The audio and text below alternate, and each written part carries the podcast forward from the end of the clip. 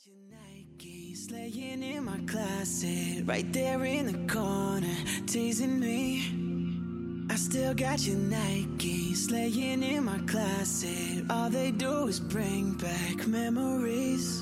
嗨，各位亲爱的小伙伴，大家早上好，我是瑶瑶老师，欢迎来到今天这一期的英语口语每日养成。今天的话呢，我们来学习这样的一段英文台词，依旧呢是来自于《绝望的主妇》第二季第一集。那么首先的话呢，先来一起听一下。 I just bought it on Friday. I'd hate to throw it away. I just bought it on Friday. I'd hate to throw it away. 我周五才买的，不想就这么扔掉了。I just bought it on Friday. I'd hate to throw it away. I just bought it on Friday. I'd hate to throw it away. 那么在这样一段话当中呢，我们可以用哪些发音技巧呢？首先的话呢，我们来看一下第一处，just bought 放在一起的话呢，我们可以有一个失去爆破的处理，所以呢，我们可以读成 just bought，just bought，just bought。再来看一下第二处发音技巧，bought it on。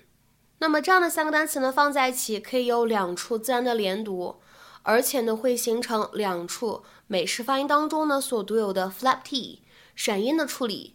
所以呢，我们在美式发音当中呢连读以后，可以读成 bought it on，bought it on，bought it on。然后呢，再往后面看，hate to 放在一起呢，可以有一个失去爆破的处理，所以呢，我们可以读成 hate to，hate to，hate to。而再来看一下最后这一处发音技巧，it away，放在一起呢，可以有一个连读，而且呢，会在美式发音当中呢形成一个闪音的处理，所以呢，在美音当中，我们可以连读变成 it away，it away，it away。 Lynette, hi, it's Bree. I do hope I'm not calling too early. Hmm? Oh, of course you can borrow that scarf. I'll press it for you. Um, I have uh, some news. Rex died. I thought they were going to operate. What happened? Apparently, Rex's heart just gave out.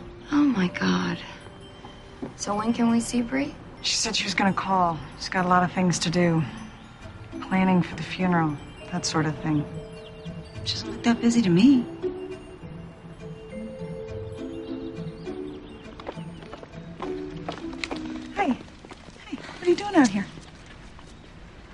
Waiting for uh, Rex's mother. She's going to be here any second. Honey, we are so sorry. Oh, uh, do any of you drink uh, soy milk? I was cleaning out the fridge this morning, and Rex is the only one who drinks it. I just bought it on Friday. I'd hate to throw it away. What a waste. Oh, sweetie. Honey, you can let it out. No, no, I can't afford to fall apart right now. Why? You're about to find out.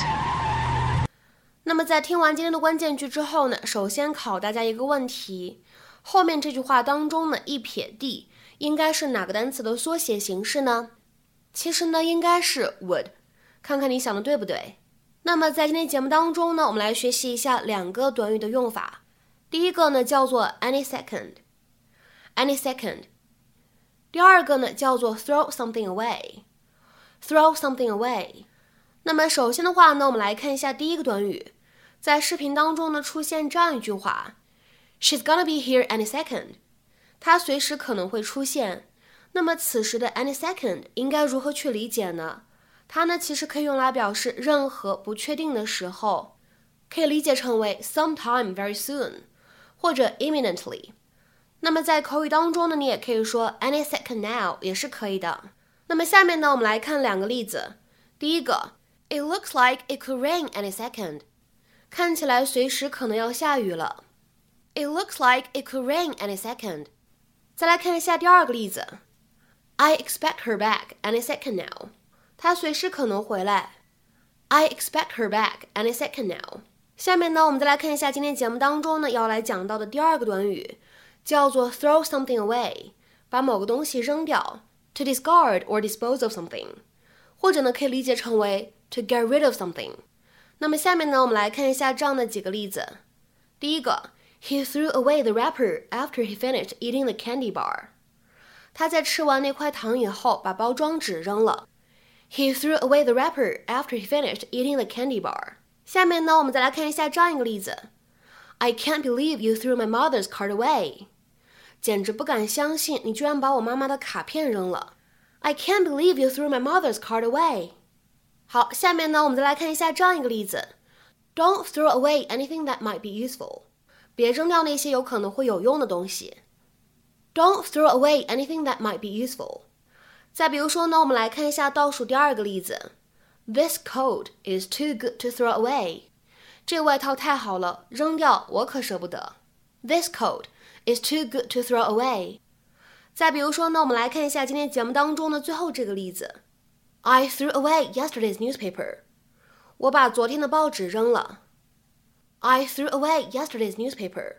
那么在今天节目的末尾呢，请各位同学尝试翻译一下句子，并留言在文章的留言区。他们把多余的票给我们了，但是我们给扔了。他们把多余的票给我们了，但是我们给扔了。那么这样一段话，你会如何去翻译呢？期待各位同学的踊跃留言。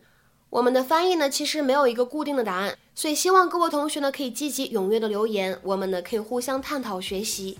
今天的节目呢，我们就先讲到这里，下期节目再会，See you。